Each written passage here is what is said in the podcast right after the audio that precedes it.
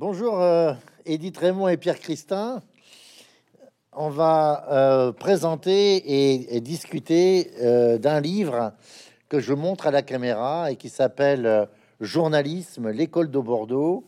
On reviendra sur la couverture. Il y a écrit Pierre Christin, entretien avec Edith Raymond et c'est publié au bord de l'eau. Alors, vous êtes tous les deux dans le, dans le studio parisien de la station Ozone. Euh, et euh, en fait, on va, c'est un peu paradoxal, on va parler tous les trois euh, d'une histoire bordelaise, donc celle de la création d'une école. Bon, je ne sais pas si le sujet est original et s'il aurait attiré le grand scénariste et formidable conteur d'histoire que vous êtes, Pierre Christin, pour en faire un album qui aurait été dessiné par un de vos compères, Jean-Claude Mézières, hélas disparu le 23 janvier, ou, ou Enki Bilal, qui a d'ailleurs très gentiment proposé, enfin, offert ça, un dessin pour la couverture. Toujours est-il que le livre publié aux éditions Le Bordelot euh, est d'un genre éditorial inhabituel, non pas parce qu'il s'agit d'un livre d'entretien, mais parce que l'intervieweuse, je sais pas si on peut le dire comme ça, donc Edith Raymond, a été votre élève et qu'elle vous a succédé en 1986 à la direction de l'école que vous avez créée et qui a ouvert ses portes à la rentrée 67, qu'on appelle communément l'IUT de journalisme. Alors, on pourrait presque dire que ce livre est une, forme de mise en abîme, puisque vous répondez aux questions d'Edith Raymond, euh, Pierre Christin, mais elle-même, ayant été actrice, ces questions, j'allais dire, sont enrichies aussi de son expérience. Et puis, fort opportunément, il y a une euh, postface qui est signée du directeur actuel de ce qui est devenu l'IJBA, on y reviendra, l'Institut de journalisme de Bordeaux-Aquitaine, Arnaud Schwartz, qui d'une certaine façon euh, prolonge hein, votre, témoignage euh, et, votre, et, votre recension. Alors ma première question, elle porte sur le titre.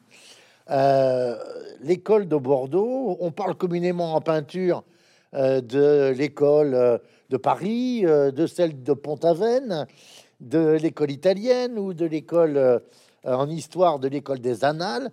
Est-ce qu'il y aurait une école de Bordeaux euh, du journalisme Et si oui, euh, quelles en seraient les particularités et les lignes de force? Ben, Je crois que c'est pas tout à fait un hasard si le livre s'appelle comme ça, parce que, par exemple, pour prendre un premier critère, une école, c'est tout à fait différent d'une université. Une école, dès le départ, il y a un esprit de groupe, il y a un esprit de famille, euh, qui n'a fait d'ailleurs, dans le cas de Bordeaux, que perdurer, puisque Arnaud Schwartz a été notre élève à tous les deux et que euh, ce qui est réconfortant, je pense, pour nous, mais je l'espère aussi pour les élèves actuels, c'est ce sentiment qu'il y a une espèce de permanence dans les buts qui sont poursuivis par cette école. Ensuite, je pense que c'est pas un hasard si beaucoup des écoles que vous avez citées euh, sont des écoles d'art.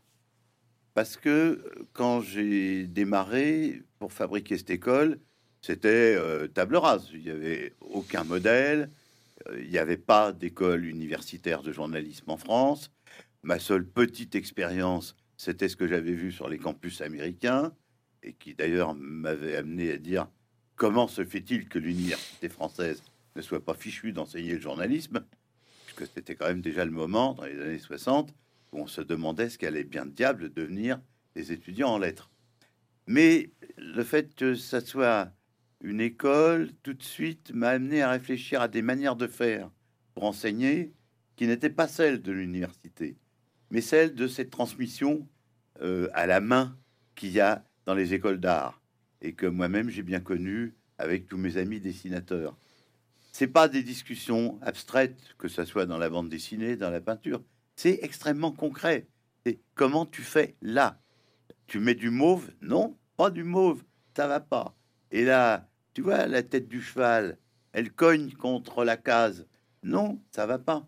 Euh, et c'est comme ça, je crois, dès le départ, que j'ai souhaité qu'on enseigne le journalisme à l'IUT, qui était quelque chose de nébuleux, mais où il y a une grande proximité entre les enseignants et les étudiants pour faire des objets, exactement comme on fait un tableau, euh, comme on écrit un texte, euh, et non pas comme on fait à l'université où on donne éventuellement une dissertation de temps en temps qui finit plus ou moins rapidement paraître corrigé. Oui, moi j'ajouterais aussi que c'est une école parce qu'elle est, c'est lié aussi à la très forte personnalité de ces deux fondateurs dont on parle dans le livre, qui sont Pierre Christin, bien sûr, qui a été le premier euh, et le responsable de, la filière, et Robert Escarpite, euh, qui a eu l'idée euh, de foncer sur cette, ce dispositif d'IUT qui était en création pour des métiers du secondaire hein, et qui a eu cette idée absolument novatrice et euh, original de dire bah, euh, créons une école euh, universitaire de premier cycle dans le cadre d'un IUT,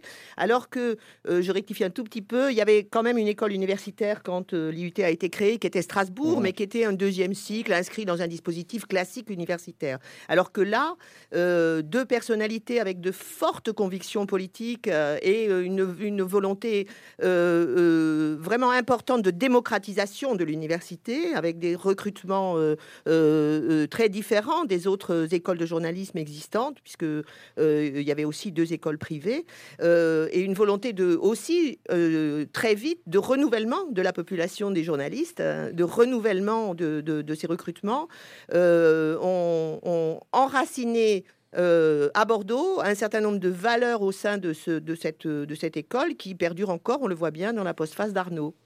Alors, le, décor est planté. On va revenir euh, sur le terme que vous n'avez pas employé, euh, Pierre, mais qui est véritablement une déclinaison de l'art. C'est le métier d'artisan. Hein, euh, artisan, on peut dire au sens, comme vous l'avez dit, du fabricant. Hein. Il y a un premier chapitre qui est intitulé Une embauche à l'arrache pour un projet moderne. Alors, vous racontez, Pierre, votre arrivée à Bordeaux en 67, euh, cinq ou six heures euh, après être parti de Paris. Alors, je rassure celles et ceux qui nous, qui nous écoutent, on n'était plus pourtant autant de la diligence et des calèches, hein, mais on était autant d'un train qui s'appelait peut-être déjà le drapeau. Et comme vous dites, des potrons minés. alors ça veut dire pour ceux qui n'auraient pas lu hein, ou qui connaîtraient pas l'expression, vous êtes arrivé finalement très tôt dans, Bordeaux. Et vous dites euh, euh, à Edith, euh, j'arrive à la faculté des lettres, c'est un vieux beau bâtiment, un peu décati, parce que c'était aussi, dites-vous, le début de fissures variées dans le monde universitaire. Et vous ajoutez, je rentre là-dedans, c'est tout noir. Et puis, avant ce, ce passage, à propos de Bordeaux, vous écrivez, à l'arrivée à la gare Saint-Jean, je marche dans la ville et renifle l'atmosphère dans le côté vieillot et un peu à l'abandon me saisit immédiatement. Voilà. Alors, on sait que vous avez déjà pas mal bourlingué. Je recommande pour celles et ceux qui veulent un petit peu plus connaître Pierre Christin, qui s'est livré un album euh, en bande dessinée que je trouve extraordinaire, qui s'appelle Choses vues par Pierre Christin, c'est chez Air Libre, et c'est euh, dessiné par Philippe Aymon. C'est vraiment remarquable parce que c'est ça montre votre, votre histoire un peu personnelle, au moins au début. Et vous êtes passé par l'université d'Utah à Salt Lake City, euh, la ville de la communauté mormone. Alors à Bordeaux, il n'y a pas de mormons, du moins en mon sens pas encore vraiment, mais il y a d'autres chapelles et il y a d'autres églises, dont une à l'université, on va le découvrir dans le livre, s'appelle le Parti communiste français. Et vous allez rencontrer sinon le pape du, Parti communiste français, un de ses cardinaux et un de ses archevêques, encore qu'on a souvent dit qu'il était compagnon de route, euh, euh, forcément, euh, sans être véritablement encarté, bon, Robert Escarpite. Et à l'époque, en tant que Parisien et lecteur quotidien du journal Le Monde, vous connaissez de Robert Escarpite son célèbre billet au jour le jour, qu'il écrit depuis 49. Hein. il, va, il va être le rubricard de Au jour le jour, 30 ans. Euh, qui est Robert Escarpite en 67 et comment se passe votre premier contact? Ben, Je finis par rentrer dans ce bâtiment assez désertique et on m'emmène euh, dans des couloirs euh, labyrinthiques jusqu'à une porte de bureau qui n'avait rien de prestigieux et où Robert Escarpite à l'époque était euh, professeur de littérature comparée, mhm. puisque par ailleurs c'était un polyglotte éclairé. Mais on sentait qu'il n'occupait pas vraiment une position de pouvoir à l'intérieur de l'université. Il était incontournable. C'était le prof le plus célèbre de Bordeaux. Mhm. Mais enfin, étant alors crypto-communiste, néo, compagnon de route, appelons-le comme on veut, euh, il était quand même un peu sulfureux euh, pour toute une partie de la communauté universitaire de Bordeaux. Parce qu'il faut dire que l'époque où s'est créé l'IUT, c'était près 68, et grosso modo, l'université, comme beaucoup d'autres endroits en France, était séparée en deux de façon très violente entre d'un côté la droite bourgeoise, les grands professeurs, presque tous d'ailleurs d'origine bordelaise. J'étais stupéfait de découvrir que tous les grands noms de l'université étaient des Bordelais de chez Bordeaux, et la piétaille qui fondamentalement, les maîtres de conf, conférences, comme on dit, étaient généralement au SNESUP et très souvent au Parti communiste. Ce qui fait qu'il y avait un climat qui, avant 68, restait feutré. Mais enfin, qui faisait qu'il y avait des visions très divergentes de ce que pouvait devenir l'université. Mais 68, évidemment, n'a fait que percer l'abcès et entraîner des conflits qui ont perduré, d'ailleurs, on peut le dire, jusqu'à aujourd'hui, sous des formes variées et diverses. Donc Escarpite m'accueille, mais en communiste dissident, ça ne le gêne pas. D'ailleurs que moi-même, je ne suis pas communiste, mais que je n'ai pas l'agrégation, ce qui à l'époque est un péché majeur à l'université, et encore moins de doctorat, euh, puisqu'il commence à me poser des questions. Alors j'ai du respect pour lui comme journaliste, et même une certaine admiration, parce qu'il est le premier homme à avoir parlé de certains écrivains, comme San Antonio. Euh, il connaît très bien la littérature policière, il connaît très bien la littérature d'humour, il connaît la littérature de science-fiction. C'est-à-dire que moi, je suis encore un très jeune homme, hein, j'ai 26 ans, ce que je pratique, justement, et où je me dis, bon, je vais lui en parler ou pas lui en parler? Arrive, évidemment, de la part d'Escarpite, la question fatidique, êtes-vous agrégé? Et là, je fais, euh, euh, non, euh, évidemment. Pensez-vous faire un doctorat? Bon, là, on pouvait y aller. Oui, monsieur, bien sûr, évidemment. Ah, mais, pardon, pardon, Pierre. Vous, vous, dites même que vous avez une thèse engagée avec un des hommes les plus délicieux d'ailleurs de l'enseignement supérieur, Jean Touchard, qui était un type remarquable, mort à 52 ans, bien trop jeune, et qui était secrétaire général de la Fondation nationale des sciences politiques. Et vous lui dites à Escarpite, j'ai une thèse engagée avec Jean Touchard sur cinéma et politique. ça, c'était quand même drôlement bien vu. Oui, tout ça, ça s'en manchait pas si mal en réalité. Et euh, Touchard a été mon, premier mentor. Il m'a même euh, sorti de, là où j'étais, d'où je venais. À l'époque, à Sciences Po, j'étais un gars d'origine très modeste. J'étais une personne déplacée à Sciences Po. Il m'a repéré parce que j'étais moi-même un cinéphile acharné comme lui et qu'on se retrouvait toujours tous les deux sur les bancs des petits cinémas du quartier latin. Et Touchard me disait Qu'est-ce que vous faites là, Christophe? Vous n'êtes pas en cours? Non, monsieur, j'ai rencontré une jeune femme, elle prend des notes pour moi. Bon, euh, elle me les donne le lendemain, c'est très bien. Et Touchard me disant Bon, bah, quand vous aurez fini vos études à Sciences Po, venez me voir. Et c'est comme ça que j'ai alors amorcé cette thèse qui ne s'est jamais fait avec lui, puisque j'avais trouvé mon nouveau maître et patron avec Escarpite, et que j'ai fait plus tard ma thèse avec Robert Escarpite sur une autre de nos passions communes, qui était le fait divers.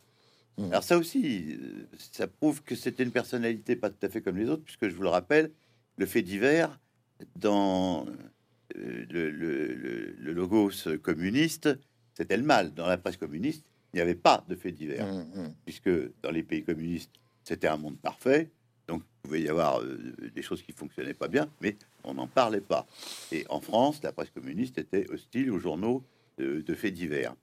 Mais lui, bien entendu, ça ne gênait pas du tout, puisque on était d'accord pour dire que le fait divers était un révélateur de la société. Mmh. Voilà comment s'est engagée une discussion de recrutement qui avait des côtés d'entretien mondain et amical entre un homme prestigieux, euh, très ouvert, très vif, et un petit jeune homme qui savait pas trop ce qu'il faisait là. J'étais en train de chercher un job, voilà. Mais où je dois dire d'emblée que j'ai été séduit par lui et séduit d'ailleurs aussi, il faut le dire, par cette grisaille de Bordeaux qu'on appelait la Belle Endormie, et euh, qui était même euh, quasiment dans un état comateux. Mais euh, justement, on peut dire que votre histoire, qui se concrétise en quelque sorte dans la création de, cette école de journalisme, c'est aussi, vous, venez de le dire, la rencontre avec des personnes. Hein. il y en a d'autres après qui vont, qui vont compter. Et bien sûr, il y aura aussi la, rencontre avec, avec Edith Raymond qui va intégrer l'équipe euh, à peu près six ans euh, après la création de l'école. Euh, mais c'est aussi la rencontre avec la ville. Alors je me suis demandé ce qui vous a séduit dans, Bordeaux. le port, ça, ça serait votre côté Pierre Macorlan un peu, hein la, bourgeoisie, ça, ça serait votre côté Balzac dans la peinture psychologique et, sociale des nantis les secrets enfouis que tout, euh, euh, même si vous dites que vous n'étiez pas journaliste, mais que tout euh, écrivain et conteur imagine, ça, serait votre côté Mauriac, et puis, les universitaires dont vous allez découvrir le tout petit monde, puisque vous parlez de Lodge que vous faites lire à, vos élèves plus tard. Finalement, le, Bordeaux que, découvre Pierre Christin, c'est un peu tout ça. C'est une société originale. Vous connaissez pas la ville, hein, du tout. Pas du tout. C'est la première fois que je venais et je sors de cet entretien d'embauche dont je savais pas encore exactement ce qu'il allait donner avec Robert Escarpite et je fais ce que j'ai fait toute ma vie, avant, pendant et après, marcher. Et je me mets à marcher dans la ville. J'avais encore tout le reste de la journée. L'entretien était le matin. Et j'arrive, et c'est vraiment l'image fondamentale de mon rapport à Bordeaux, dans le quartier des Chartrons, mais pas les beaux Chartrons, les Chartrons euh, sur le bord des quais, là où il y avait encore euh, les tonneliers, le matériel viticole. Et je rentre dans la rue Bory, par hasard, et au bout de la rue, je vois quelque chose, quelqu'un comme moi, totalement anormal, non pas un immeuble, non pas un square, je vois un bateau. On avait l'impression qu'il était amarré au bout de la rue. Il était de l'autre côté des quais. Mais, et ça, c'était un coup de foudre parce que vous avez cité des textes, mais il y en a un que j'avais bien en tête à l'époque, d'un de mes écrivains favoris, qui était Blaise Sandrard, mmh. et où il décrit, revenant d'Amérique latine, mmh. son entrée avec la descente de la Gironde pour arriver à Bordeaux dans Bourlinguer, un de mes livres cultes, puisque je me suis donné moi-même, avec mes petits moyens, euh, l'idée de bourlinguer, si possible, pendant toute ma vie. Ça a été vraiment un facteur déclenchant, au moins autant que l'entretien que je venais d'avoir avec le grand ponte de l'université, en disant Ah, ça me plaît, cette ville. Voilà, ça me plaît. Alors, il y a une trajectoire qui est pas, pas identique, c'est celle de celle d'Edith, euh, même si toi, tu, l'expliques dans, ta préface, euh, tu viens de Paris aussi, euh, où tu as commencé, dis-tu, euh, deux années de médecine. Alors tu dis, tu dis plaisamment, euh, en fait, bon, c'était pas du tout mon truc. Je faisais ça sans doute pour être mieux regardé par mon père qui était médecin. Hein. qu'est-ce qui, qu'est-ce qui t'amène alors, on est bien d'accord, hein, l'école est créée, tu arrives en 71. Qu'est-ce, qui te fait te, choisir cette école de journalisme? Tu raconteras aussi peut-être les, conditions de ton entretien de, recrutement à l'école comme élève alors, ce qui me fait choisir, je choisis pas l'école de journalisme, je choisis Bordeaux et euh, je choisis euh, tardivement. Je décide de quitter Paris où je suis né, où j'ai grandi euh, et voilà qui est une ville que, que, j'aime, mais je, je, veux m'écarter de Paris. 68 a joué pour moi le rôle d'un détonateur. J'ai pris conscience de, de, qui je suis et qui je veux devenir. Euh, j'avais une vision de la médecine et je m'étais engagée dans la médecine avec une vision très, euh, très euh, Pierre dit toujours que je suis une mère Teresa. j'avais une vision très humanitaire, très j'allais sauver les, j'allais guérir, j'allais soigner les pauvres, j'allais partir en Afrique. À l'époque, il y avait un médecin qui était très célèbre. Alors, tu aurais pu être Madame, Madame Tom Doulet ou, Madame Edith Doulet. Hein, c'était, c'était ça. Donc, j'avais cette vision-là et, et j'entends parler de cette IUT de journalisme dans lequel, il faut le dire, on est un septembre, le recrutement est toujours ouvert et, euh, et j'en ai marre des facs, des amphis bondés, des, euh, de, voilà, de, tout ça. Et je me dis, oh bah tiens, à Bordeaux, il y a ce truc. Euh, après tout, journaliste, pourquoi pas Parce que j'ai cette vision aussi du journaliste qui va déterrer des affaires, révéler, parler de, de, la veuve et de l'orphelin, voilà, montrer la réalité de la misère sociale voilà, et, j'ai pris conscience en 68 d'un certain nombre d'enjeux politiques. Et je me dis qu'au fond, dans le journalisme, je peux peut-être... par ailleurs, j'écris j'aime écrire, enfin comme, beaucoup de gens, euh, euh, j'aborde le journalisme en me disant oh, bah après tout j'aime écrire, pourquoi pas? Et, euh, et, je me présente persuadée que je n'ai absolument aucune chance d'être admise puisque je ne connais rien au monde. À l'époque, je me souviens très bien que euh, je lis euh, les, news magazines ou les Nouvel Obs en essayant de comprendre quelle est la différence entre la CGT et la CFDT, parce que pour moi c'est complètement opaque. Euh, voilà, je suis encore en acculturé politiquement et je me dis bon bah j'ai vraiment aucune chance. Par ailleurs, ils vont me, vont me poser des questions de culture générale. Je suis ignare, voilà. Et, et, pas du tout. Je tombe sur deux hommes tout à fait bienveillants, un, un jeune et un plus âgé, qui me ne me pose euh, euh, de questions que sur ma reconversion, parce qu'ils sont très très étonnés de voir se présenter dans cette école naissante, euh, quelqu'un qui a déjà deux années de fac, qui a eu son bac assez jeune, qui voilà, qui a fait des études scientifiques par ailleurs, même si j'étais une grande lectrice. Donc ils sont très surpris et je sens tout de suite que bon, il y a plutôt un, a priori euh, positif.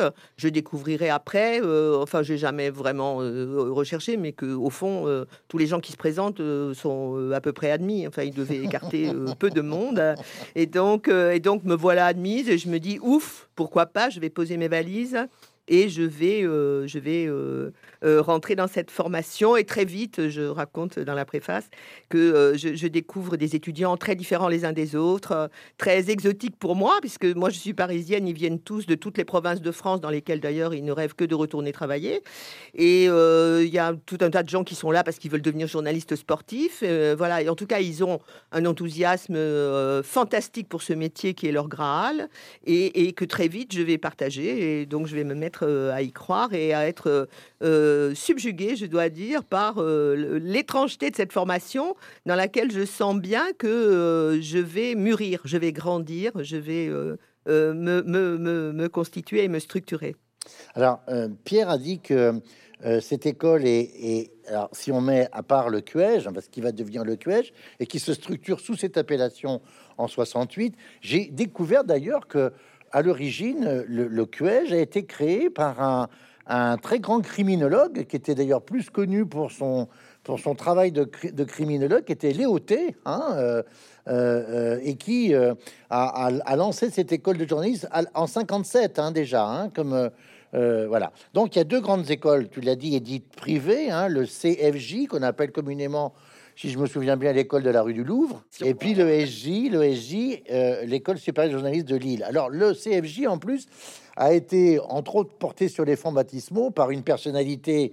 Euh, euh, Pierre dit que c'était des calibres hein, hein, et, des, seigneurs. Philippe Vianney, alors grand résistant, fondateur de l'école de voile des Glénans. Enfin, on est, on est dans une forme de, de mythe là. Hein. bon, Escarpite a cette idée de créer euh, cette école euh, au sein de l'université, mais les conditions de recrutement de la première promotion, Pierre, vous les racontez, c'est quand même euh, assez rock'n'roll. On est en septembre 67, toujours cours Pasteur, puisque le déménagement n'a pas eu lieu encore. Hein. Vous, vous, faites quasiment de la retape, enfin pardon pour le terme qui est un peu un peu cavalier, mais on peut dire comme ça, non? C'est-à-dire que comme toujours à l'université, les décisions sont très longues à venir.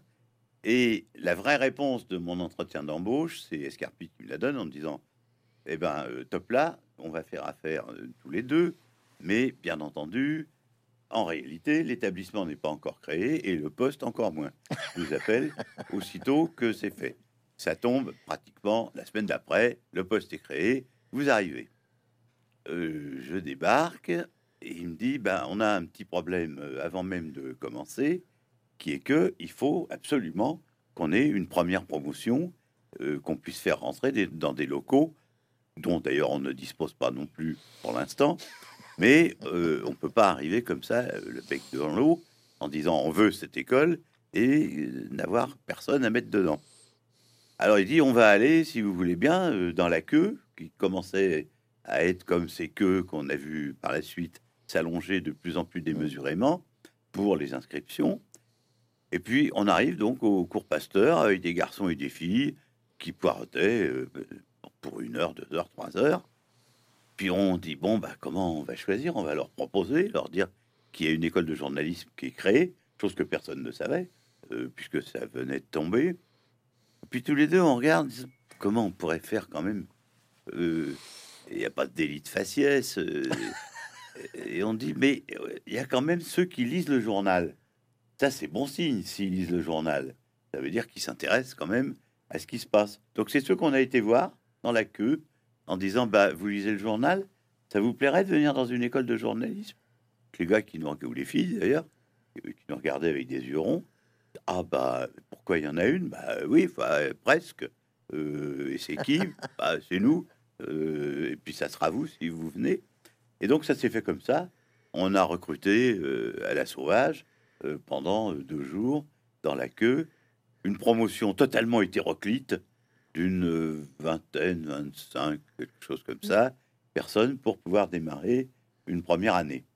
Et ce qui était très bien, c'est que dès le départ, il y a eu une espèce de mixité sociale qui s'est faite, non pas de façon scientifique, mais par cette méthode de choix qui était par définition aléatoire, et qui a donné euh, d'excellents résultats sur cette première promotion. On avait quand même euh, des fils d'agriculteurs, quelques réchappés de la grande bourgeoisie bordelaise, disons, tiens, quand même, c'est peut-être mieux de faire journalisme que d'aller pourrir en fac de lettres. Euh, il y avait aussi ceux qui avaient déjà fait un peu des études à la faculté de lettres, et il y a toujours eu un côté assez vindicatif chez les étudiants qui sont venus à l'IUT sur leur période fac euh, égal, pour magistraux, jamais parler avec personne, n'avoir aucun retour sur ce qu'on fait, etc. Et donc, cette espèce d'attente en disant, ben, dans une école de journalisme, quand même, on doit bien regarder ce que je vais dire, ce que je vais écrire, etc. Donc voilà comment ça s'est fait, avec une promotion euh, bizarroïde et un début de cours tout aussi bizarroïde, puisque c'est moi qui ai fait le premier cours, euh, après, je suppose, une séance inaugurale d'escarpite. Et comme il n'y avait aucun endroit pour que je fasse mon premier cours sur euh, euh, la vie de la presse, le premier panorama de la presse que j'ai fait, ça s'est passé dans la salle des moulages antiques en plâtre, où il y avait encore la Vénus de Milo. Etc., non, mais ça, c'est extraordinaire parce qu'on retrouve d'ailleurs, c'est un télescopage. Hein. pour le coup, ce serait dans un scénar de BD. On dirait le gars, il a un peu tiré là. Vous vous retrouvez avec des, artisans, des artisans qui ont fabriqué des objets, quoi. Hein. Oui, oui, oui.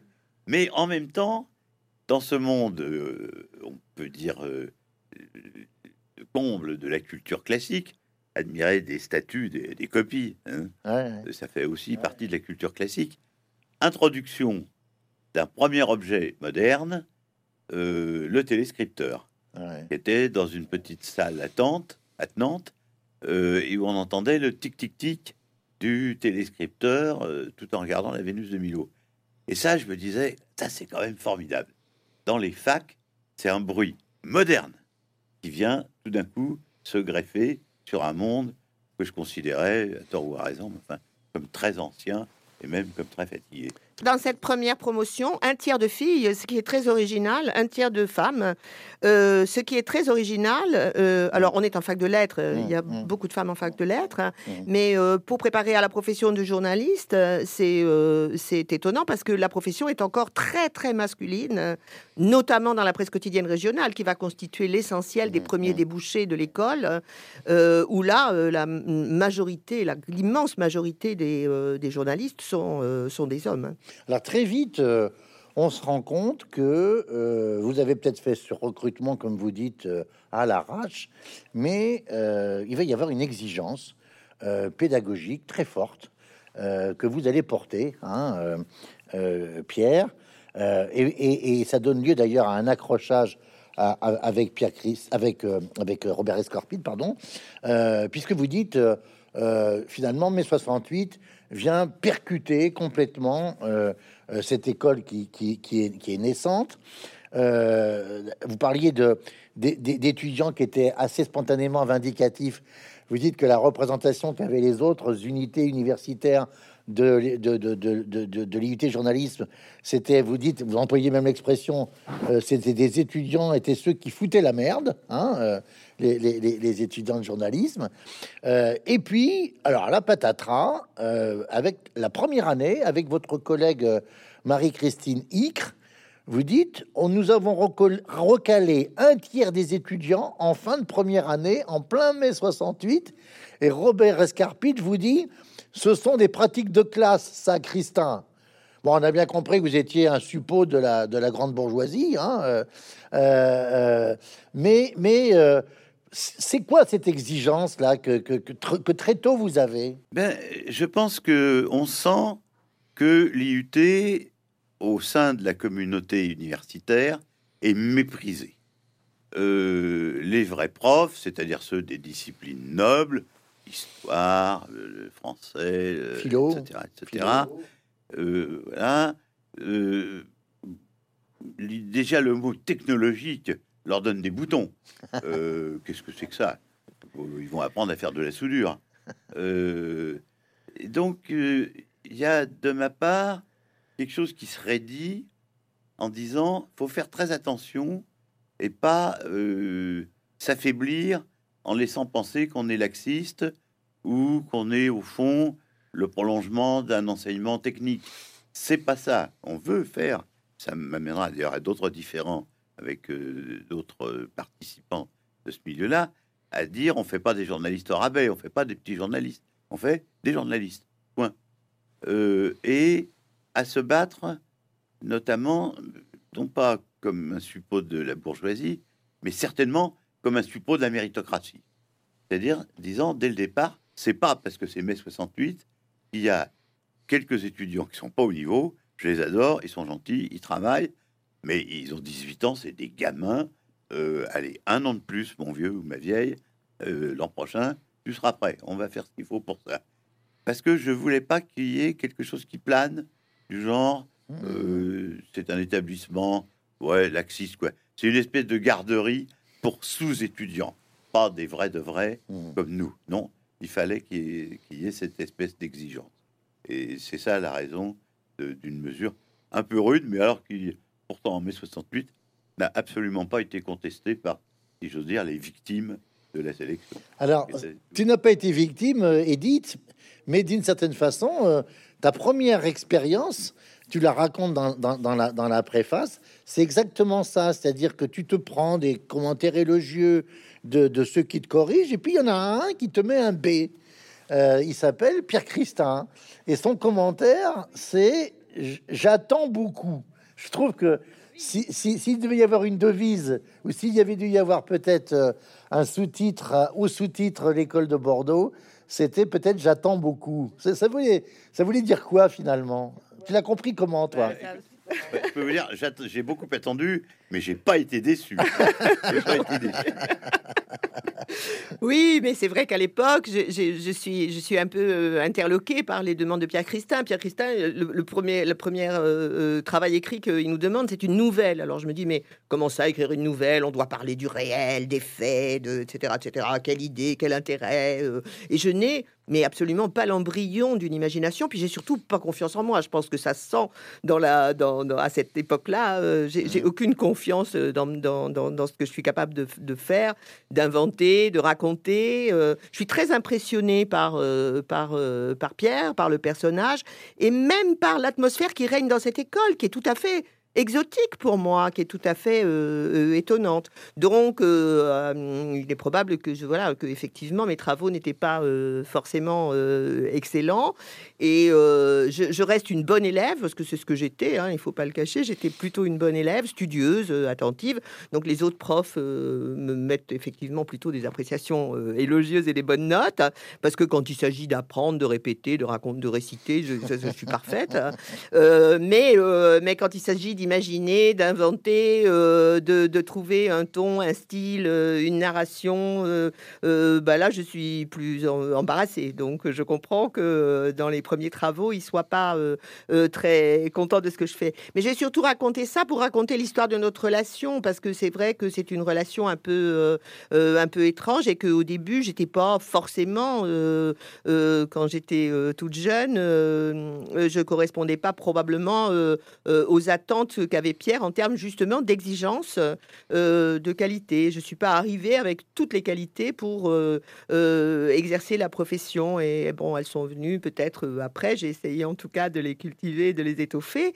mais je, je, je, suis encore jeune, je suis politiquement pas très, pas très bien située, que je l'ai, enfin je l'ai expliqué. Je suis un peu, un peu inculte. Je sais pas trop où j'habite, quoi, on dirait maintenant. Et, euh, et euh, je vais, je vais euh, me, structurer pendant ces années-là. Je ne suis pas non plus sa candidate quand je, quand je suis embauchée, ça je le raconte aussi, puisqu'au fond, je suis, on, me, on me demande un autre prof Maurice Rabot, pour ne pas le nommer, euh, me demande de poser ma candidature à un poste de maître auxiliaire sur poste de PTA, puisque je cherche, je poursuis mes études à Sciences Po, donc après l'IUT, à Sciences Po Bordeaux, et je, cherche à gagner ma vie, parce que je pige pour combat, mais ça me rapporte quand même pas assez pour, euh, pour vivre. Je cherche à gagner ma vie, je continue, je vais à, l'IUT pour savoir s'ils n'ont pas des piges ou des, travaux que je pourrais euh, mhm. assumer pour, pour avoir un peu, un peu d'argent, puisque je suis en rupture familiale et que j'ai besoin de subvenir à mes à mes besoins. Euh, je, là, on me dit, bah, posez donc votre candidature. Il y a un poste de maître auxiliaire sur poste de PTA, de petites mains, quoi. Mhm. Et, euh, et j'apprends quand finalement je suis recrutée, et j'apprends que j'ai été recrutée pour, euh, pour écarter le, le, candidat de Pierre Christin, ce que je ne savais pas du tout. Et pour autant, et ça je lui en suis très reconnaissante, il m'accueille à bras ouverts. Hein. Euh, vraiment euh, en me disant bah euh, très bien t'es là on y va on bosse on s'y met. Et et je raconte aussi que voilà je, je, je, remonte un bureau déglingué avec Jean Charon de la cave et je m'installe pour travailler et je m'installe pour pour pour travailler pour notamment commencer à rechercher des stages puisque c'est la première mission qui me donne et puis faire toutes les tous les, les, petits travaux qu'il y a à faire les suivis de production les euh, diffusion des journaux qui sont, euh, qui sont. Et tout de suite, je suis extrêmement séduite par quelque chose dont on n'a pas encore parlé, mais qui est vraiment très important, qui est l'incroyable euh, bonheur que les étudiants ont à être dans cette école. Mhm. Et moi, c'est ce qui m'y a retenu. c'est des étudiants qui étaient, pour leur, leur, immense majorité, très heureux d'être là. Mhm. Et on n'avait pas tellement de mal à avoir de l'exigence pédagogique avec eux parce qu'ils avaient envie de bosser. Euh, on a, on fait, voilà, on, la présence était obligatoire, mais on n'avait pas forcément besoin de faire l'appel à tous les cours. Ils étaient là, vraiment là, surtout dans les cours de production, dans tous les cours où mmh. on réalisait, où on faisait de la radio, de la télé, de la presse écrite, enfin des journaux. Et, euh, et, et, euh, et, ils étaient extrêmement impliqués. Et il n'était pas question qu'il y en ait un qui parte avant qu'on ait bouclé. Ils adoraient ça. Ils adoraient les ils adoraient être là. Et ça a beaucoup participé euh, de, mon, de, mon envie de m'impliquer davantage dans cette école et finalement d'y construire une vie professionnelle. Alors, Pierre raconte dans, l'échange qu'il a avec toi qu'il a déjà eu une expérience. Euh, euh, auparavant d'enseignement. Alors c'est très c'est très drôle à l'école française des attachés de presse créé par un personnage assez exceptionnel, Denis Huissement, dont on disait que c'était le seul prof de philo en France qui roulait en Rolls-Royce parce qu'il avait de tels droits d'auteur sur son manuel de philo euh, euh, qui était euh, l'obligatoire de, des classes de philo de France entière. D'ailleurs, un passage qui est très bon, c'est vous, vous dites, Pierre, que vous Escarpite n'aimait pas du tout les FAP ça lui, ça l'insupportait. Et vous dites, vous avez réussi à arranger un entretien entre Huysmans et Escarpite, et, vous dites, c'était deux gros fauves, deux grands fauves qui se sont reniflés euh, pendant l'entretien, mais ça s'est finalement très bien passé. Hein, euh preuve qu'il y avait certainement de l'intelligence des deux côtés. Mais on, imagine effectivement la distance entre Huissement d'un côté et Escarpite. Enfin là, là c'était, je pense, assez exceptionnel. Alors, je rebondis sur ce qu'a dit Edith à propos des stages, parce que très vite, on va arriver à la reconnaissance par la profession de cette école. Hein, euh, euh, et là, euh, Pierre, vous montrez combien les perceptions ont été assez mitigées et différentes hein, selon les cas, compris d'ailleurs dans un même organe, dans, un, une même, un même journal. Alors d'abord, vous dites qu'il n'y avait pas forcément beaucoup de lieux d'accueil, hein, et puis vous vous rendez compte que Sud-Ouest est assez froid à votre égard, en particulier Henri Amouroux, hein, euh, qui est le taulier, comme on dit, hein, de Sud-Ouest à l'époque. C'est un peu, non pas le gérant, mais le régent hein, entre, entre euh, Jacques Lemoine décédé et Jean-François qui n'a pas encore pris, hier son envol. Et puis le RTF euh, est quand même pas non plus avec beaucoup de possibilités de recrutement. C'est pas facile au départ, j'imagine, de, trouver des stages pour deux fois 40 euh, élèves ou, comme vous dites, avec les deux années Comment ça se passe, ça? Alors, j'arrive avec une expérience, vous avez évoqué Denis Huissement, qui est celle que j'ai eue dans son école, où j'étais encore plus jeune à l'époque, hein, j'avais 22-23 ans. Denis Huissement me dit, tu vois Pierre, la personne la mieux payée de l'école, c'est cette dame. Je dis, moi j'ai jamais affaire à elle, qu'est-ce qu'elle fait? Elle cherche des stages. C'est Vitel. Ah pour des écoles comme nous, il faut que nos étudiants soient perpétuellement au contact de la profession. J'arrive à Bordeaux, l'époque euh, n'était pas du tout encore aux stages qui se sont multipliés depuis, et en fac de lettres, n'en parlons même pas. Il n'y avait pas de stage du tout, et c'était même un peu euh, une vision pestiférée de la manière dont les étudiants pouvaient se former. Et donc, dès le départ, une de mes obsessions, c'est que nos étudiants partent en stage plutôt que de continuer à faire, même si on faisait ce qu'on pouvait pour que ça soit très vivant et que ça soit du journalisme en chambre. Il fallait qu'ils aillent ailleurs. Là, je me heurte à deux types de réactions, euh, bien typiques aussi de l'époque. Un type de patron me disant les gars qui passent par des écoles, ils attrapent tous la grosse tête et ils sont insupportables pour les rédactions. Bon, ou bien euh, c'est des prétentieux, mais ils savent rien et on peut pas les utiliser euh, parce qu'au fond, ils méprisent le sport, ils méprisent les faits divers, etc., Donc, le double reproche qu'on a trimballé pendant des années et des années, ils sont trop intellectuels ou ils sont trop bêtes. Euh, et moi, disant, bah, ils sont ni l'un ni l'autre, prenez-en un, puis vous allez bien voir, il est tout à fait normal, je peux vous l'assurer, et il est même très dégourdi. Et bien sûr, nos étudiants c'est eux qui ont constitué le vrai capital de l'école, ont été peu à peu essaimés dans toutes les rédactions de France-Navarre. Ça s'est pas fait en un jour, hein. Mais où, au jour d'aujourd'hui, euh, on a des étudiants, je crois, à peu près dans toutes les rédactions, euh, pas seulement de presse écrite, mais de radio, beaucoup, de télé, avec effectivement, je m'en flatte, certaines pressions, euh, notamment dans le recrutement des femmes, parce que la radio et la télé, à l'époque, manquent terriblement de voix féminines. La presse quotidienne, elle est macho, point barre. Bon, c'est pas compliqué. Euh, ils ont euh, tout un travail à faire sur eux-mêmes. Mais la presse audiovisuelle, c'est autre chose. C'est que euh, on ne sait pas faire avec les femmes, on ne sait pas comment les utiliser. Donc, je vois assez bien où on va pouvoir placer des gens, et je me rapproche aussi de quelque chose qui n'a pas très bonne presse, dans les écoles de journalisme existantes, il n'y en a toujours que trois ou deux, c'est mmh. mon compte, qui est la presse magazine. La presse magazine, oh, enfin, c'est un peu de la rigolade, sauf le Nouvel Obs à l'époque. Euh, voilà, bon, c'est le grand Manitou de la presse magazine. Et moi, je dis, bah, peut-être que on n'aime pas la presse magazine. Moi-même, je suis pas un fan, mais je suis désolé, c'est là qu'il y a des emplois et c'est là aussi qu'il y a des nouvelles formes de journalisme. Euh, par exemple, le storytelling, c'est pas la presse quotidienne qui a inventé ça, mhm. euh, c'est la presse magazine, de transformer des sujets ardus en histoire euh, par lesquels on va essayer de communiquer des choses aux gens. Alors voilà, c'est cet ensemble euh, de phénomènes, plus une dernière chose sur laquelle j'insiste. J'étais quand même toujours très parisien, j'ai jamais habité à Bordeaux, mais je faisais des allers-retours toutes les semaines. Et je tenais beaucoup à ce que le personnel de l'école, le personnel enseignant, ne soit pas exclusivement bordelais. Ah je voulais d'emblée que ça soit une école nationale. D'ailleurs, je disais souvent aux étudiants, on est très bien à Bordeaux. Les hasards de la vie auraient pu faire qu'on soit à Lyon, ben, ça serait très bien aussi. Euh, mais c'est pas parce qu'on est à Bordeaux qu'on ne travaille que dans l'idée de placer des gens à Sud-Ouest ou euh, à l'ORTF de, Bordeaux. Euh, donc, je voulais qu'il y ait des représentants de la presse parisienne qui soient mêlés aux représentants de la presse bordelaise qu'on utilisait. Et enfin, excusez-moi, c'est un petit peu technique, c'est très important.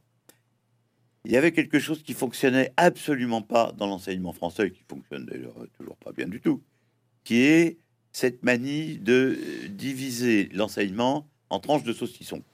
Une heure d'anglais, une heure de géographie, euh, une heure de qu'importe, et toutes les heures ou toutes les deux heures, mieux, on change de salle, etc.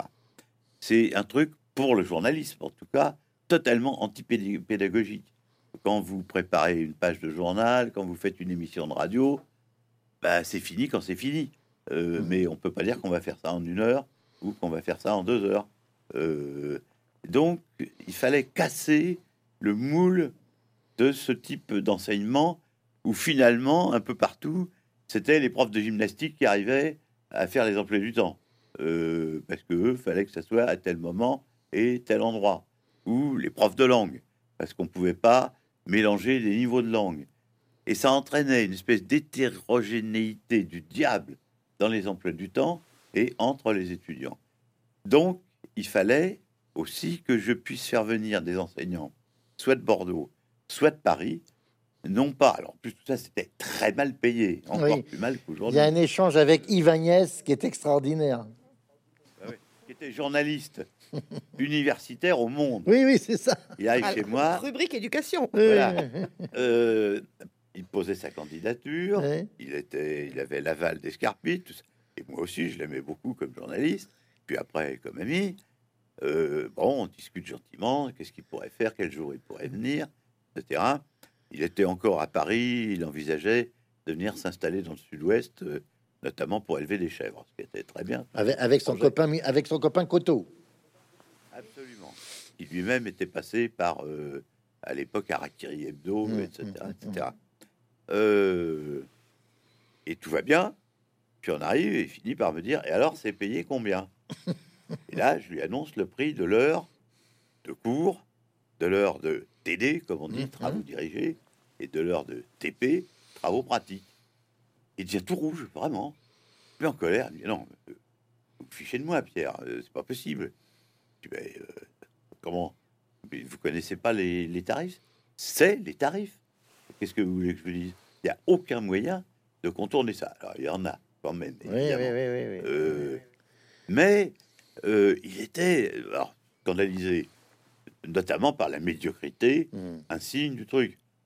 Alors après, bah, dans les moyens, par exemple, comme les TD sont mieux payés que les TP, ben vous dites, on va s'arranger pour faire des groupes de TD, où donc faut qu'il y ait au minimum 20 et quelques étudiants pour pouvoir euh, hmm. de vous payer en TD, puisqu'en TP, je reconnais que ça fonctionne absolument pas.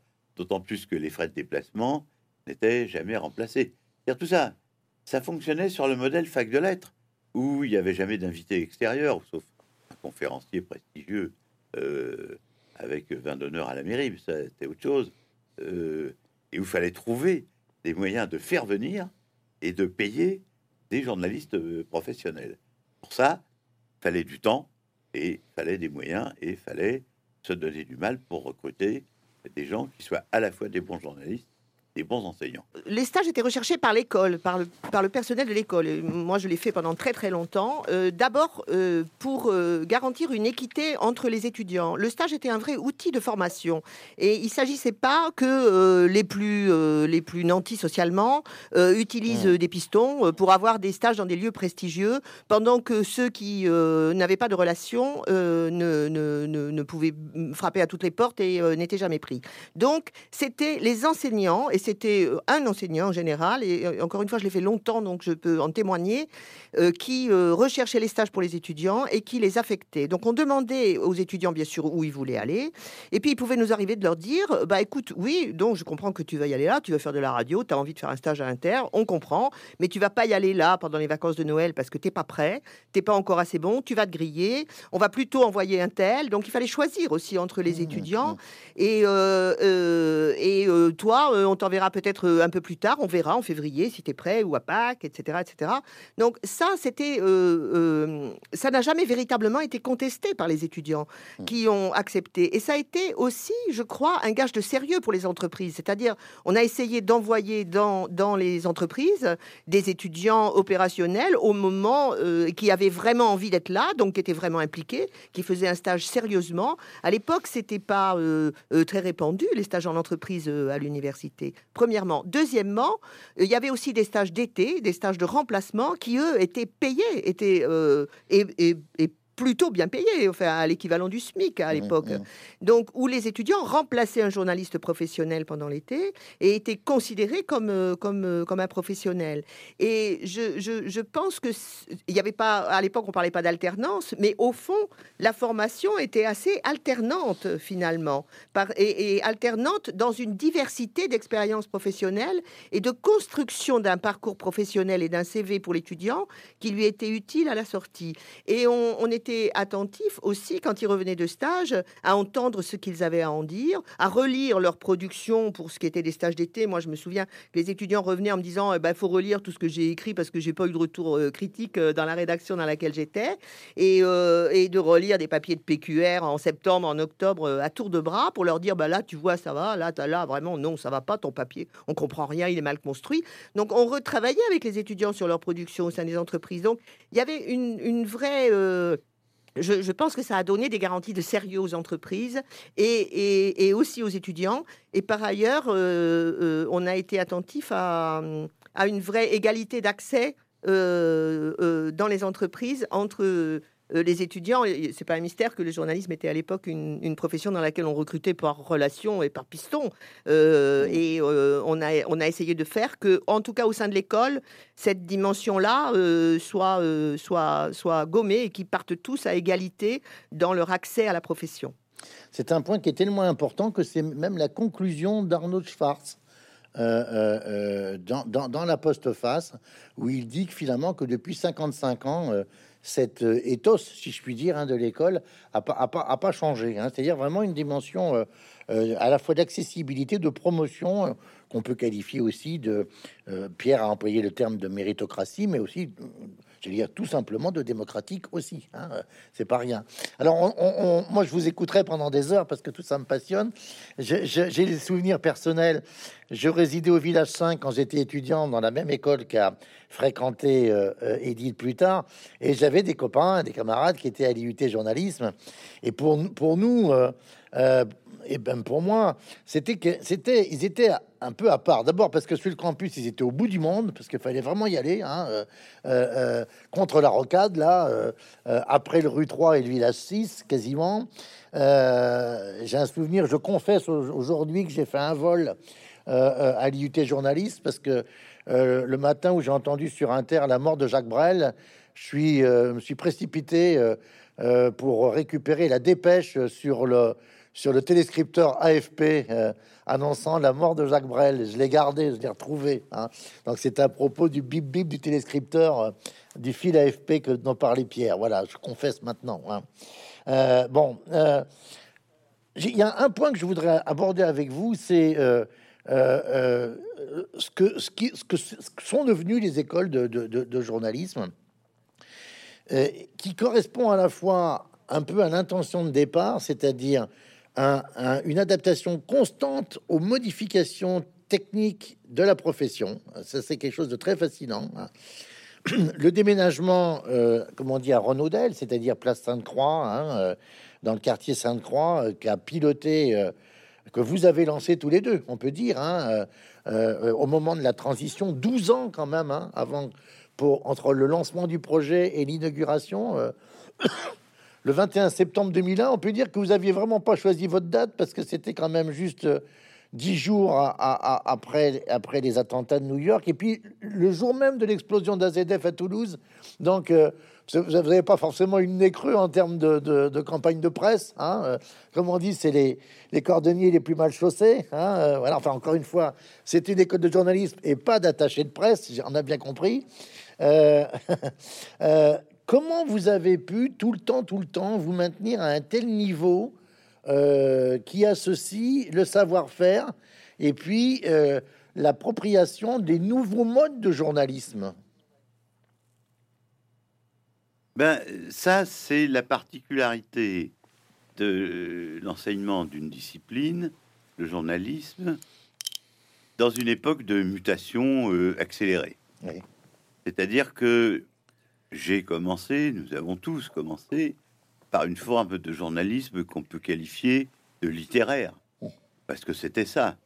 Et même la radio ou la télévision, c'était balbutiant. Et quand on réécoute les émissions de l'époque, la diction, le vocabulaire, euh, c'est encore le langage écrit euh, qui fait la pluie et le beau temps euh, à l'époque de l'ORTF, etc. Donc, très vite, il est apparu que sans arrêt, on allait avoir l'épée dans les reins. Il a fallu s'adapter, notamment à des modifications techniques qui ont commencé dès ma prise de fonction avec l'arrivée de l'offset. C'était pas directement lié aux journalistes, mais à tout ce qui était en amont mmh. des journalistes. La fabrication du journal a totalement euh, changé de nature.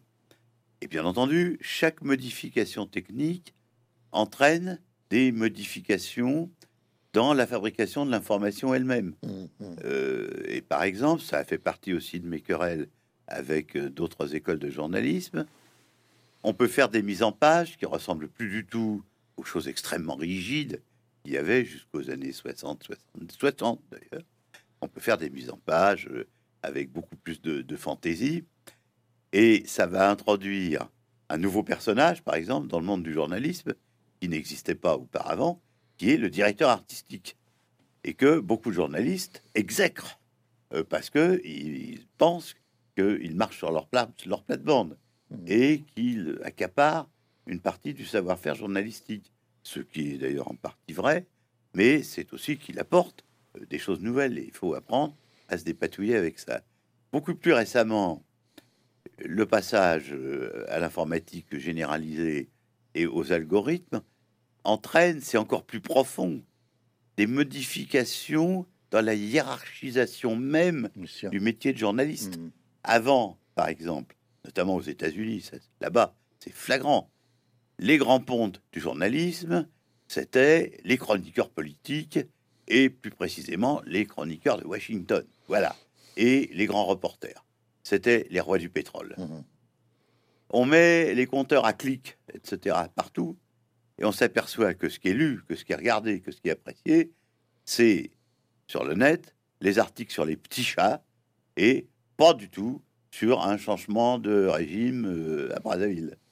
Et ça change, ça mine de l'intérieur des hiérarchies qu'on pensait bien assurées, mmh. au profit de nouvelles hiérarchies euh, qui n'ont pas forcément les mêmes euh, crédits intellectuels. Qu'est-ce qu'on fait avec ça? Dans une école de journalisme, jusqu'où il faut, jusqu'où on doit aller dans les perceptions des changements du métier? Ça aussi, ça nous a occupé. D'ailleurs, ça nous occupera à tous autant qu'on est jusqu'à la fin euh, pendant toutes nos années d'activité. Mais ce qui a fait que, oui, ce qui a fait qu'on est, qu'on est resté en prise avec, euh, avec la profession, dans des tensions permanentes entre euh, jusqu'où faut-il aller dans la technicisation, dans l'opérationnalité, etc., etc. Ce qui a fait qu'on est resté en prise par rapport à d'autres établissements comme, comme Sciences Po dont tu parlais tout à l'heure, c'est que il faut prendre conscience que plus de la moitié de l'enseignement professionnel était assuré par des professionnels en exercice. Nous, on était, mmh, moi, mmh. j'ai passé ma vie professionnelle à coordonner euh, des journalistes au sein de l'école et des pédagogies de journalistes professionnels qui venaient parler de leur pratique. Euh, euh, et, donc, on était avec eux euh, en lien permanent hein, euh, euh, et, de fond sur bah, qu'est-ce que tu as pensé de tel étudiant, est-ce que tu crois que, est-ce que, et puis qu'est-ce que tu veux faire avec eux, il faudrait leur enseigner ça, lui répondant oui, mais tu sais maintenant dans les entreprises c'est plutôt de, ça qu'on parle et de ça dont on a besoin. Donc on était très en prise avec la profession quand même. C'est pas parce qu'on ne travaillait pas nous-mêmes comme journalistes professionnels au sein des entreprises qu'on n'entendait pas euh, les attentes. Et d'ailleurs, tous les professionnels qui venaient dans l'école, une grande majorité d'entre eux me disaient combien c'était important pour eux parce que c'était un moment de réflexion sur leur propre pratique et sur leur propre euh, euh, fonctionnement journalistique. Euh, je crois que ça, ça nous a euh, beaucoup aidé. Ce qui nous a beaucoup aidé, c'est ce que je disais aussi tout à l'heure, c'est-à-dire euh, l'attention à nos étudiants et notamment à ce qu'ils disaient quand ils revenaient des entreprises. oui, mais madame, vous nous demandez de, vous avez des exigences, puisque tu disais que j'avais été l'intervieweuse, j'étais aussi prof de technique d'interview à l'école. vous avez des exigences en termes d'interview. Nous, dans les, dans les entreprises, c'est pas ça qu'on nous demande. on était donc attentifs à ce qu'ils nous disaient et dans cette tension permanente entre jusqu'où fallait-il aller? Euh, dans nos exigences euh, d'enseignants euh, à l'égard de l'exercice de cette profession et des techniques mises en place et de ce qu'elle produisait en qualité d'information et, la, réalité de, l'opérationnalité qui était attendue des, entreprises et des, cadres dans les, au sein des entreprises qui recrutaient les, étudiants. Donc il fallait trouver le juste point d'équilibre. Mais c'est ça qui nous a permis de nous adapter en permanence euh, et de nous ajuster. C'est ça aussi qui m'a conduit à transformer l'IUT euh, en Institut de journalisme de Bordeaux-Aquitaine, préparant un master sans, sans trahir, euh, j'espère, je le crois et j'en suis même certaine, les, les, les, fondamentaux de l'école. Hein, c'est-à-dire, euh, c'est-à-dire euh, euh, des, promotions très diversifiées. Je disais toujours aux étudiants, vous allez attendre beaucoup, vous allez apprendre beaucoup de vos, de vos excellents professeurs, mais vous allez surtout beaucoup apprendre les uns des autres, parce que vous êtes très différents et qu'on était très attentifs à cette diversité au sein des promotions. Donc, je, je crois que c'est ça qui nous a aidé à nous adapter euh, même si euh, voilà, la, formation n'était, comme toutes les formations, pas, parfaite et qu'elle était meilleure sur certains secteurs que sur d'autres. Mais dans l'ensemble, euh, par rapport à d'autres structures universitaires, c'est notre lien très étroit avec la profession qui nous a permis de nous ajuster en permanence. Alors ça veut dire que ce sera mon, dernier, ma dernière remarque. La, critique qui est adressée aux écoles qui a été, en tous les cas, peut-être moins maintenant, mais euh, celle du formatage, hein, d'une sorte de, production de clones, hein, qu'un auteur de SF euh, finalement euh, ne désavouerait pas, dans une espèce de, de, Brésil, si je puis dire, de, journaliste. vous la récusez, j'imagine, parce que ce que tu viens de dire, Edith, à savoir la diversité des professions, la diversité des métiers aussi, la diversité des formats dont parlait Pierre. Tout cela fait que euh, c'est un peu un raccourci paresseux de parler de, format euh, unique hein, ou unidimensionnel. Oui, c'est quelque chose que j'accepte euh, assez mal, effectivement, comme critique à l'égard des écoles. C'est pas les écoles qui formatent, c'est la presse elle-même, par ses attentes, par ses modifications techniques. Alors, en réalité, on est passé euh, d'un système qui était le système du népotisme, d'abord, au niveau du recrutement. C'était ça, la marque du journalisme. C'était bourré de cousins de tout le monde. Euh, et surtout dans la presse de province. Mais à Paris, c'était la grande bourgeoisie qui se recyclait euh, dans les médias. donc les écoles étaient souvent détestées parce que, au fond, c'était un peu euh, l'arrivée du loup dans la bergerie, où tout se passait dans un entre-soi, où il n'y avait pas de problème. Mais en même temps, les patrons de place les plus astucieux, je sais qu'il y en a qui sont très astucieux, sentaient bien que euh, cette unicité euh, du social du recrutement était très dangereuse même pour la survie de la presse. Une sorte de consanguinité, une, consanguinité qui, faisait un peu des idiots aussi quand même. Hein. Ben, euh, tout le monde pensait la même chose, quoi. Mmh, mmh. Euh, les modes, euh, tout le monde les acceptait. Il a fallu l'arrivée de ce qu'on n'appelait pas encore la diversité pour que des sujets nouveaux émergent, tout simplement parce que c'était des petits gars ou des filles qui venaient d'un tout autre milieu et qui disaient vous parlez jamais, je sais pas quoi, des agriculteurs ou vous parlez jamais des blacks en France ou vous parlez ce qui était vrai, il y avait même, même pas idée de parler de ça.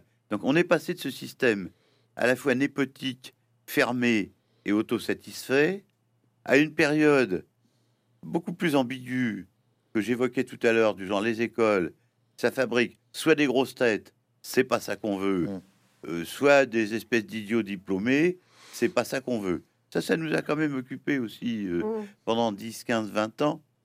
On est arrivé, je pense, au jour d'aujourd'hui, à quelque chose euh, d'à la fois plus apaisé, c'est-à-dire c'est très simple les chiffres. Hein. Moi, du temps où j'étais aux manettes, il y avait, si mes souvenirs sont bons, 7 euh, ou 8 000 cartes de, presse. On en a 30 000, 30, plus de 30 000. Bon, la profession a plus que triplé. Donc, il y a une variété dans les pratiques journalistiques et d'ailleurs dans le statut des journalistes, dans le prestige, etc., etc., qui est incommensurablement plus grande qu'elle n'était euh, il y a 30, 40 ou 50 ans. Donc c'est quand même un métier qui a connu une révolution, avec un petit mystère, hein, qui est que la profession de journaliste est l'une des professions les plus détestées des Français. Toutes les enquêtes de avec les huissiers, avec les huissiers de justice et les femmes et les hommes politiques. Voilà, et banquiers, voilà. Bon, euh, et alors très bien, parfait. Sauf que ça, c'est les parents qui répondent ça. Mais les enfants, eux, une des professions les plus désirées de la jeunesse, c'est journaliste. Ce qui est quand même euh, un écartellement euh, tout à fait étonnant. Non, c'est logique, c'est logique, c'est pour emmerder les parents aussi. c'est une des explications qu'on doit pouvoir trouver. Oui, voilà. Mais là, je laisserai aux familles le soin de résoudre. Euh, Mais le procès en formatage des écoles, il est, il est, euh, il est lié à ça, à la détestation de la profession. Moi, je sais que dans les années 90, à partir des années 90 ou 2000, euh, quand dans les dîners en ville à Bordeaux, le soir, quand on me demandait ce que je faisais comme métier, je, je, disais oh, je suis prof à la fac. Je, je, répondais plus que je, me, dirigeais un unité de journaliste. Ah, Sinon, on passait le dîner sur mais qu'est-ce que vous faites dans les écoles, les médias, ta, ta, ta, etc., etc., avec cette manif bien française d'accuser les écoles de tous les maux, euh, de tous les maux de la société, et de penser que c'est l'école qui va résoudre tous les maux de la société, hein, alors qu'elle est un produit de la société, l'école aussi. Donc euh, euh, voilà, c'est ce, procès en formatage qui a été en plus animé par des voilà par des gens mmh. pas, toujours très honnêtes dans leur démarche et dans leur manière de, de, raconter ce qui se passait au sein des écoles, en tout cas de généraliser des, des, des, observations, voilà. bah, il est lié à ça, il est lié à cette détestation franco-française des médias, des journalistes, qui vient d'ailleurs souvent de gens qui, au fond, ne lisent pas la presse ou ne regardent pas tellement euh, la télé, mais qui en parlent beaucoup. Alors, on va terminer là-dessus. J'allais dire, vous, vous, avez fait un, bien beau métier, madame, monsieur, vous pouvez être fier de vous. mais en tous les cas, merci beaucoup euh, pour, pour ce, ce témoignage très vivant. C'est... Euh, j'allais dire, déployé, développé et remarquablement bien mis en, forme euh, par euh, Edith Raymond et par Pierre Christin. Et c'est donc euh, l'école de Bordeaux, hein, qui est donc une autre école par rapport à, ce qu'on a dit tout à l'heure, des écoles artisanales et de peinture et artistiques remarquables. Merci beaucoup à tous les deux. Merci. Hein. Merci à toi.